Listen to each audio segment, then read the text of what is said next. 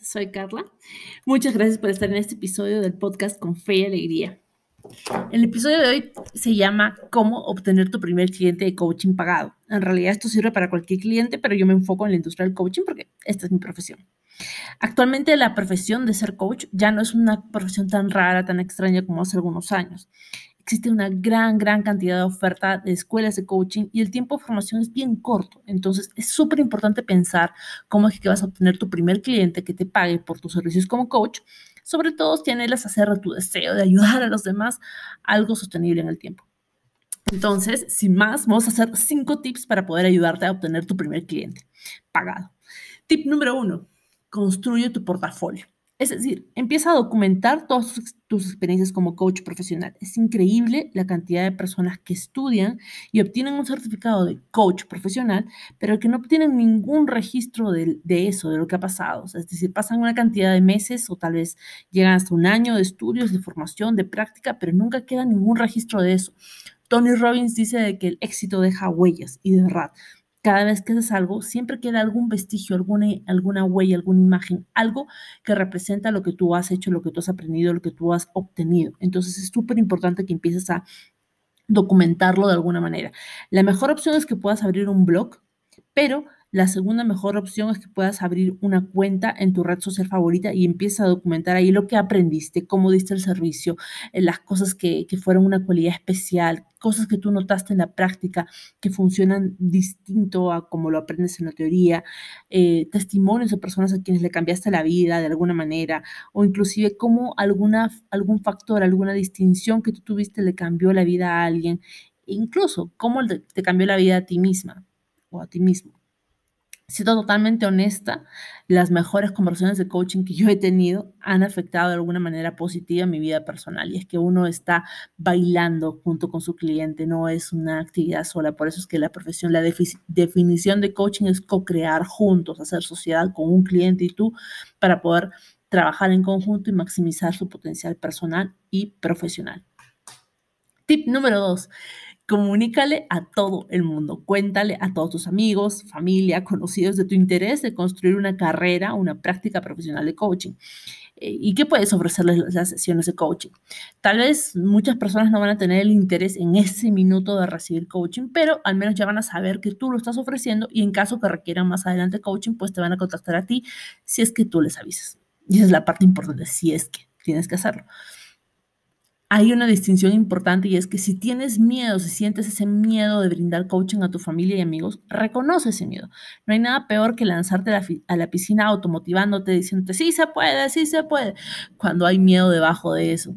El miedo es una excelente señal, significa que de verdad te importa dar un buen servicio, un excelente servicio y hacer una verdadera diferencia en tus seres queridos. Así que reconoce ese miedo, trabaja ese miedo y con ese miedo ve y hazlo.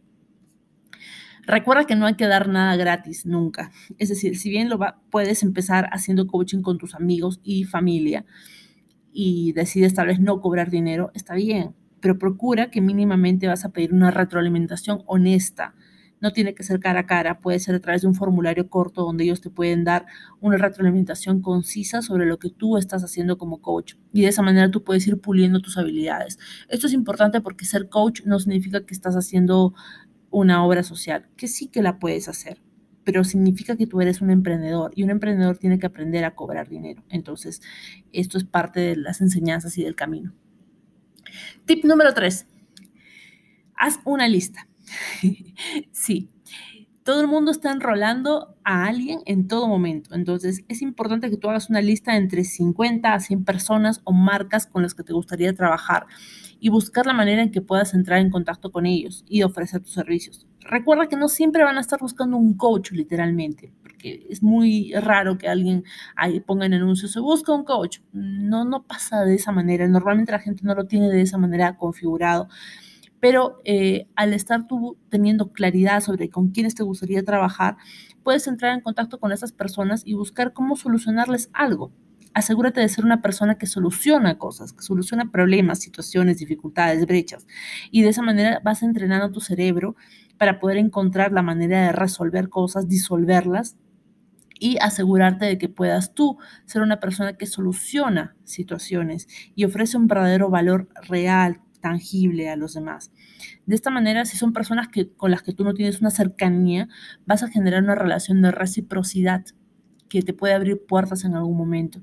Lo bueno de esta estrategia es que ganas experiencia. Al solucionar problemas vas conociendo más profundo situaciones reales y eso te permite generar una ganancia en experiencia.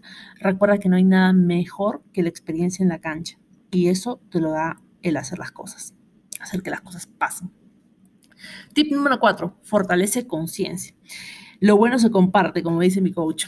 Es importante, muy, muy importante que tú trabajes tu propia conciencia cada semana. ¿Por qué? Porque el coaching tiene una serie de, de, cualidades y una de ellas, sobre todo si eres parte de la International Coach Federation, eh, sabes que una de las cualidades que tiene el coaching es trabajar la conciencia, abrir conciencia, construirla, aperturarla, magnificarla. Entonces tú debes hacer eso, tú debes ser el primero en hacer eso contigo mismo. Procura tener, tu, ¿cómo lo logras? Teniendo tu propio coach, eh, si tú eres una persona que ya está establecida, que ya tiene eh, clientes que te pagan, que ya tienes ingresos por esta profesión preciosa del coaching, excelente. Entonces es bueno que tú le pagues a alguien más para que tú puedas ir profundo en tus propias habilidades como coach, así como también en tus fortalezas, en tus debilidades, en tus luchas, en tus cosas personales, en tu vida, porque somos seres integrales, seres, somos seres humanos. Eh, pero bueno, cuando uno está empezando en esta profesión, siendo sincero, realmente muy pocas personas pueden tener el presupuesto para pagarle a alguien más. Entonces, una estrategia es, em, honestamente hablando, es hacer intercambio de coaching. Es decir, tú junto con un colega, amigo o amigo, coach, pues tú le brindas sesiones de coaching y a cambio esta persona te realiza sesiones de coaching y de esa manera vas trabajando tu propia conciencia. Y el tip número 5, que es el mejor a mi modo de ver, es fortalézate cada día. El mejor tip es trabajar en ti mismo de manera integral, mente, corazón, cuerpo y espíritu. Duerme tus horas. No hay nada peor que un coach que está ah, bostezando en una sesión de coaching o que está con baja energía durante alguna interacción en redes sociales o en eventos virtuales o presenciales. Entonces, duerme, por favor, tus horas. Limpia tu mente de pensamientos negativos que se van informando porque estamos viviendo en un mundo hiperconectado y el proceso mismo de crecer y acompañar a otras personas en su proceso de crecimiento hace que puedan entrar cosas negativas a tu mente. Entonces, limpia tu mente todas las semanas de la mejor manera que puedas hacerlo. Sana tu corazón. La industria del coaching de alguna manera requiere que expongas un poco de tu corazón. Es inevitable que uno termine con el corazón expuesto de alguna capacidad, de alguna manera, y al hacer eso pues puedes, puedes sentir de alguna manera alguna susceptibilidad tuya. Eh, es súper importante que, que reconozcas que no se trata de que no sabes cuidarte a ti mismo, sino que en general esta es una profesión de vocación, de amor a los demás y lo que abunda más es el corazón. Entonces debes aprender a cuidar tu corazón y también a sanarlo porque en algún momento lo puedes necesitar cuida tu cuerpo, haz ejercicio, come tus verduras verdes y asegúrate de estar tomando suficiente agua todos los días. finalmente, fortalece tu espíritu, que realmente trata de hacer que tu espíritu sea lo más fuerte que tú tienes. Cultiva tu fe, asegúrate de poner a Dios primero en tu vida y todo lo demás llegará por añadidura. Hay dos formas de vivir la vida. Y una forma es vivir como si cada cosa que sucede es un milagro, agradeciendo, dejándote sorprender y viviendo de una manera en la cual tú sabes que las cosas están pasando a tu favor para ti, porque para el que cree todas las cosas le ayudan para bien, como dice Romanos 8:28. Y la otra forma de vivir es como si nada fuera un milagro, como si todo fuera, bueno, por defecto y está ahí. Entonces, tú puedes elegir cuál manera de vivir quieres tú para ti. Yo te recomiendo la primera, pero definitivamente es tu decisión. En la primera es súper importante que aprendas a entrenarte en escuchar a Dios todos los días. Y esto se logra orando, leyendo la Biblia, buscando a Dios en cada momento. Te confieso que he perdido la cuenta de todas las veces que fue Dios mismo quien me guió de alguna manera para hacer una pregunta incómoda en una sesión con un cliente y justo le dio el clavo de una manera tal que abrió posibilidades nuevas o también las veces en las cuales Dios me guió a orar por una persona en particular, justo cuando estaba pasando por un momento complicado de su vida, y de esa manera yo pude estar ahí disponible para esa persona. Realmente no hay nada más bonito que tener una fe viva que te nutre y te alimenta a ti por dentro para hacerte sentir lleno del gozo y la paz de Dios que sobrepasa todo entendimiento. Y desde allí poder trabajar, servir, aprender, crecer, vivir como el ser humano integral, completo y consciente que eres. Entonces, esos son mis cinco tips para ayudarte a conseguir tu primer cliente de coaching. Ahora tú cuéntame, ¿cuál es tu, estrategia favorita para ofrecer real valor y contribución al mundo? Puedes dejarme tus comentarios en Instagram en arroba 11 o en LinkedIn, donde también va a estar este episodio en un formato escrito.